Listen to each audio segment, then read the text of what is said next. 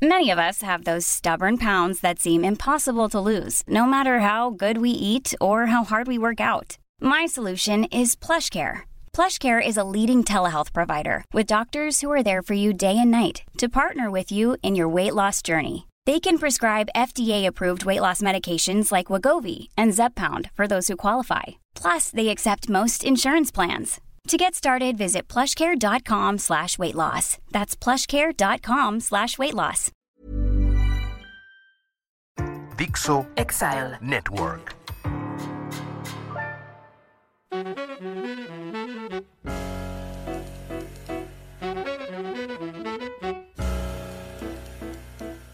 Bienvenidos. Esto es Fuera de la Caja. Yo soy Macario Esquetino y le agradezco mucho que me escuche en esta revisión de lo ocurrido en eh, la semana que terminó el 26 eh, de agosto del 2022. Una semana en la que me parece no hay eh, mm, grandes cambios. Continúa esta utilización del famoso caso de Iguala que los medios suelen llamar a Yotzinapa equivocadamente, pero con intención. Eh, sigue utilizando este, este caso para pues distraer la atención de otros temas y sobre todo para golpear a quienes estuvieron en el gobierno durante el sexenio anterior, el gobierno del señor Peña Nieto, eh, en donde Murillo Karam, el procurador en esa época, ahora detenido, eh, fue muy importante, fue una persona determinante para ayudar a que el señor Peña Nieto pudiera ser el candidato del PRI, llegar al poder, eh, y esto pues eh, le está sirviendo al señor eh, López Obrador para tratar de hacer que la elección del Estado de México, que ocurrirá dentro de 10 meses, pues pueda mm, inclinarse a su favor. Tiene una candidata bastante mala, una delincuente electoral, aunque a ellos les moleste que se les diga, eh, pero pues ella misma confesó haber estado retirando dinero de, sus trabajadores en el eh, municipio para con eso financiar las campañas de Morena. Esto es un delito, eh, no se ha procesado porque, ya sabe usted, el gobierno actual controla buena parte de la Procuración de Justicia, incluyendo la electoral, y no quieren pues juzgar a la señora, pero el asunto es es muy claro. Entonces no es una candidata espectacular, digamos, eh, todo parece indicar que las candidatas potenciales del PRI pueden ganar. Eh,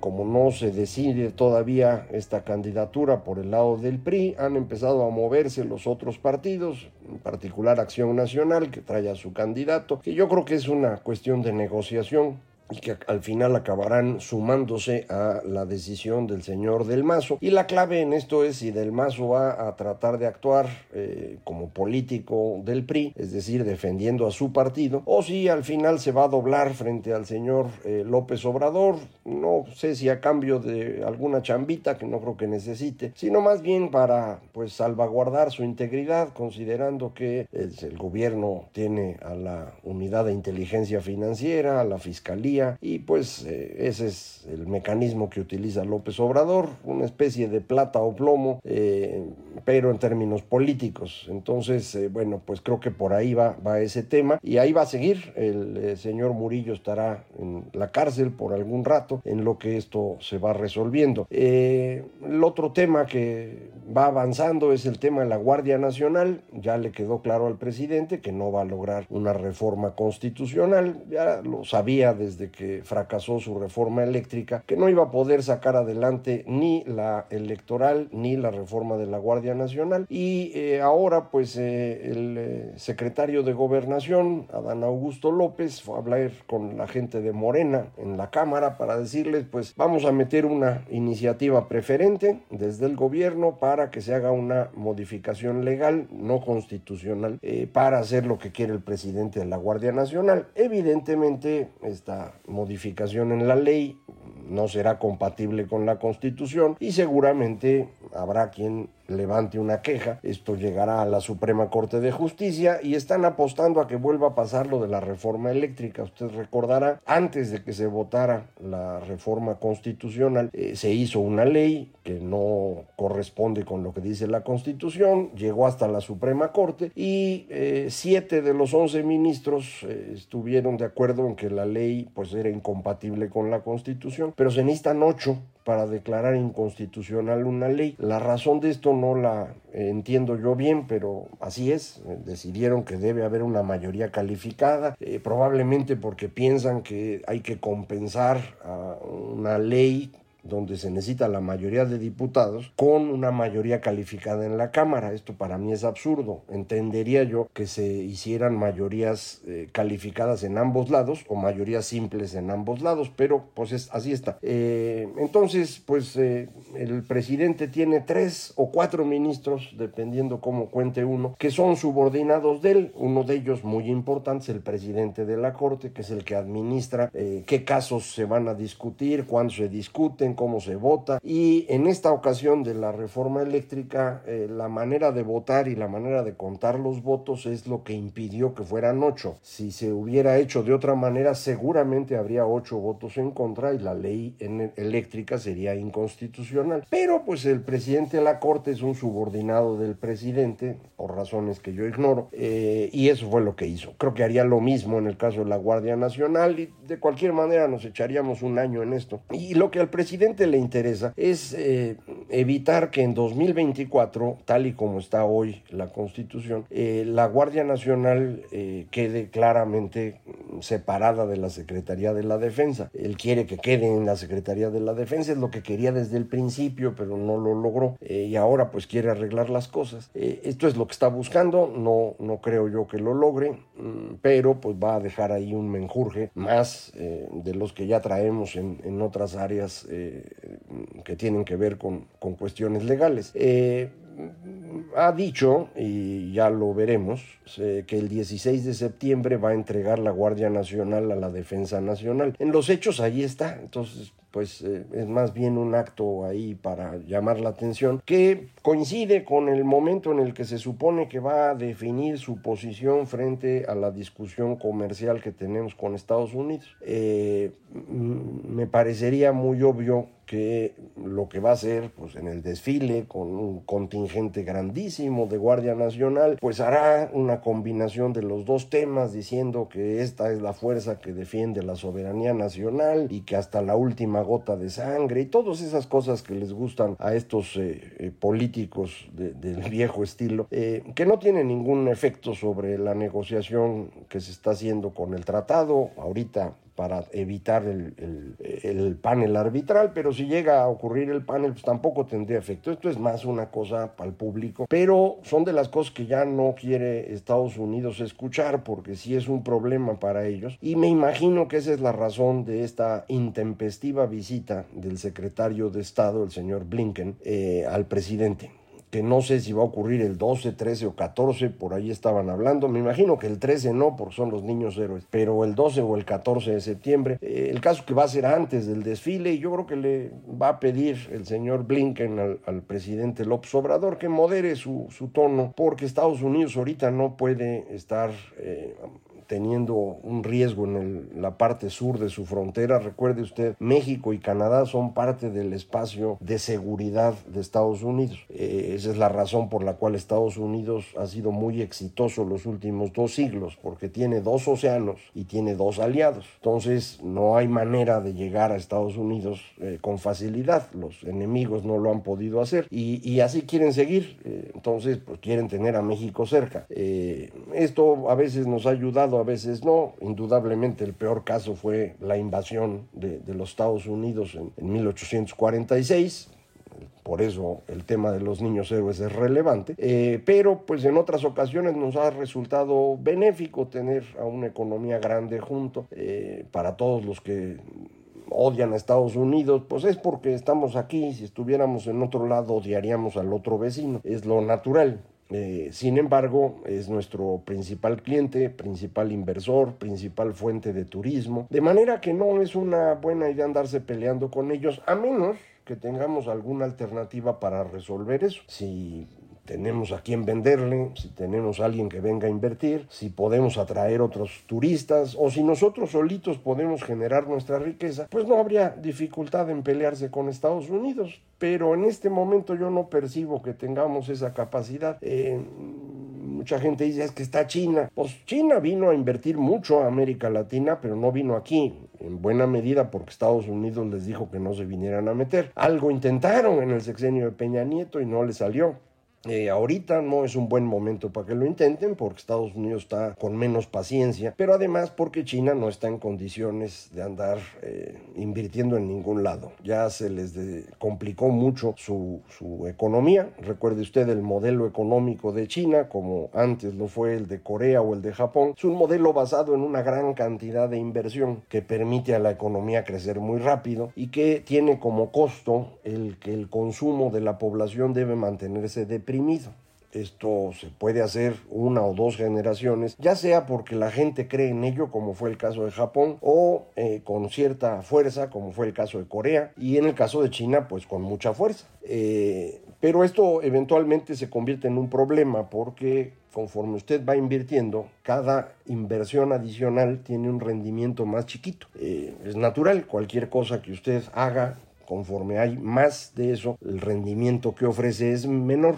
Esto pasa con cualquier factor productivo. Entonces, eh, en Japón, cuando quisieron corregir y lo hicieron mal, pues se quedaron sin crecer y llevan 30 años sin crecimiento económico. Corea logró ajustar un poco antes y ha mantenido un crecimiento que no es malo, eh, bastante razonable, del 98 para acá. Eh, China debió haberlo hecho en 2009, lo iban a intentar, vino la gran recesión, les dio miedo hacerlo en ese momento, lo pospusieron y ahorita ya les llegó el momento eh, japonés, ya desde octubre del año pasado, lo platicamos aquí, la crisis de esta empresa Evergrande, la inmobiliaria más grande del mundo, eh, era una señal muy clara de que ya habían entrado en este problema. Y esto, pues, poco a poco se ha ido haciendo más claro. Eh, ellos atribuyen el bajo crecimiento a cosas que vienen de la pandemia, que si la disrupción de las cadenas productivas o que si el confinamiento en Shanghai, eh, lo que usted diga, pero la verdad es que no están creciendo, no creo que puedan eh, recuperar su ritmo de crecimiento, esto los ha metido en un problema político eh, porque el señor Xi Jinping que está en este proceso de convertirse en emperador, pues nos quiere ir eh, la verdad es que había construido ya todo para seguir en el poder, entonces no tienen alternativa ahorita, eh, pero pues la gente ya no está contenta, entonces a lo mejor tienen que hacer algo para que se contente la gente y ese algo puede ser eh, atacar Taiwán. Y esa es la razón por la cual el gobierno de Estados Unidos le permitió a la portavoz de la Cámara, eh, a la señora Pelosi, que fuera a visitar Taiwán. Ella desde siempre ha estado peleada con China, eh, pero perfectamente pudo el gobierno estadounidense decirle, oiga, Pérez, no vaya ahorita. Eh, si dejaron que fuera, aunque fingieron que no querían, creo que era para eso, para hacer evidente el riesgo de que China invada Taiwán, que, que siempre ha existido, pero ahora es mucho mayor. Entonces, no podemos así nosotros con mucha facilidad decir ya que se vaya a Estados Unidos y venga China. Eso no va a pasar, no nos lo van a permitir. ¿Qué otra potencia existe que pueda venir a meter lana aquí? Pues no hay. Japón, como le digo, no crece, entonces se mantienen y ahí la van llevando. Eh, invierten algo en otras partes del mundo, pero no están en condiciones de reemplazar a Estados Unidos como la economía más grande del mundo. La Unión Europea tampoco. Eso querían, en esa dirección iban, pero pues se ha hecho evidente que tienen un problema de fondo, que es que no pueden generar su propia energía. Podían hacerlo, eh, cuando usaban las centrales nucleares, pero les entró la locura y dijeron que ya no querían energía nuclear. Seguimos sin entender que esa es probablemente la mejor fuente de energía que tenemos. Es muy limpia, es muy segura. Eh, pero pues a la gente le da miedo porque traen aquí el rollo de Chernobyl en la cabeza, que no fue un problema nuclear, es un problema de toma de decisiones en un sistema autoritario lleno de incapaces.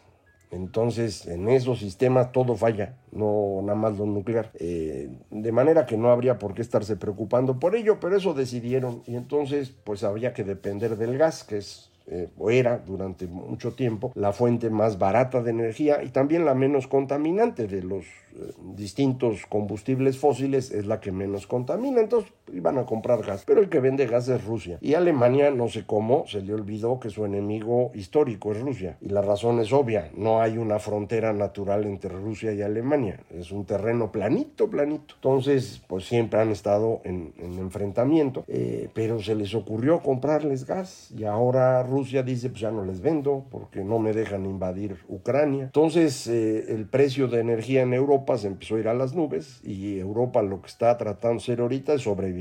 Así que eso de que vengan a invertir aquí, pues yo no veo cómo. Entonces, no, no crea usted que tenemos así mil opciones para decidir qué hacer. Eh, yo creo que sí hay que mantener con Estados Unidos siempre una relación mm, firme, porque si no, pues van a abusar de nosotros, como lo haría cualquiera. Pero una cosa es firme y otra cosa es hacer este escándalo y tratar de fingir que hay una invasión o una pérdida de soberanía con el único fin de mantenerse popular, eso es lo que el presidente busca, porque todo lo que ha hecho, todo, todo, todo le ha salido mal, todo, no hay una sola cosa que esté bien en lo que ha hecho el presidente. Eh, y esto, pues si estuviéramos en el segundo o tercer mes de gobierno, pues, sería perfectamente entendible que el gobierno dijera, es que no lo puedo hacer porque me dejaron un mugrero, no, pues sí, cierto, pero cuatro años después ya no se puede.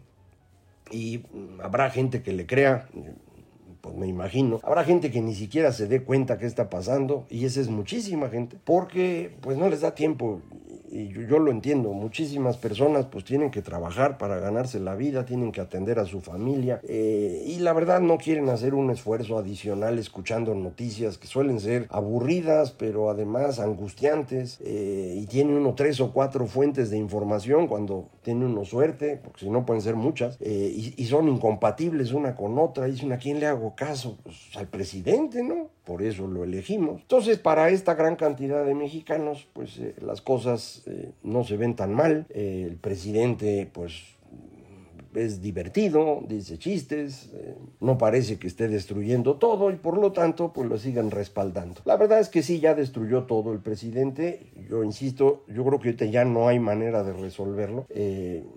Podríamos empezar la reconstrucción ya asumiendo costos importantes, por ejemplo, revisando con cuidado qué vamos a hacer en materia de pensiones, entre eso pues habría que rechazar de plano la cosa que dijo ayer de que le va a dar pensión a los de luz y fuerza del centro. Esto ni tienen derecho a ello, ni hay ninguna razón. Es un robo a los mexicanos eso. Eh, y habría que revisar otras cosas, ¿no? Por ejemplo, ¿por qué el señor Bartlett sí le devolvió pensiones a los electricistas del SUTERM? Tampoco había ninguna razón para hacerlo y yo creo que es un robo eso. Eh, habría que revisar si vamos a seguir con el tren Maya o no. Es muchísimo dinero tirado ya, una gran destrucción en la región.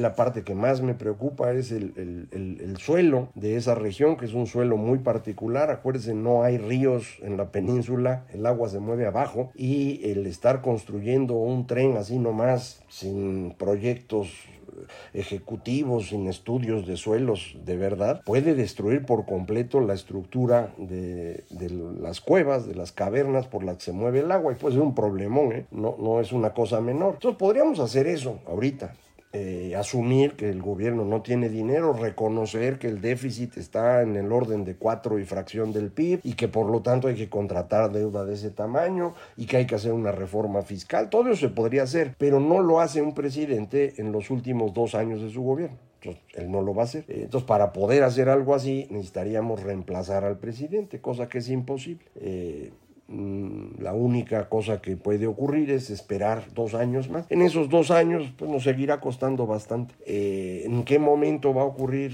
eh, que todos se den cuenta que el Señor los engañó y que esto es una tragedia? Pues no lo sé. En el momento que se den cuenta lo van a odiar. Eh, como le pasó a Salinas y antes de él a López Portillo y antes de la Echeverría. si ocurre antes de las elecciones, pues la gente tomará una decisión diferente. Así ocurre después de las elecciones. De 2024 me refiero. Pero saber cuándo no lo puedo saber. Vamos a seguir platicando sobre esto, a ver si vamos averiguando más o menos en qué fecha. Pero usted de una vez esté preparado. Este asunto está bastante complicado. Muchísimas gracias. Esto fue Fuera de la Caja.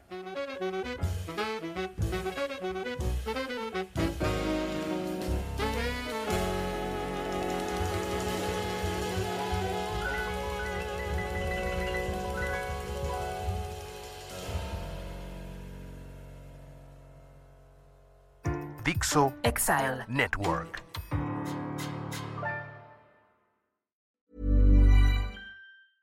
Even when we're on a budget, we still deserve nice things. Quince is a place to scoop up stunning high-end goods for 50 to 80% less than similar brands. They have buttery soft cashmere sweaters starting at $50, luxurious Italian leather bags, and so much more. Plus, Quince only works with factories that use safe, ethical, and responsible manufacturing. Get the high-end goods you'll love without the high price tag with Quince. Go to quince.com slash style for free shipping and 365-day returns.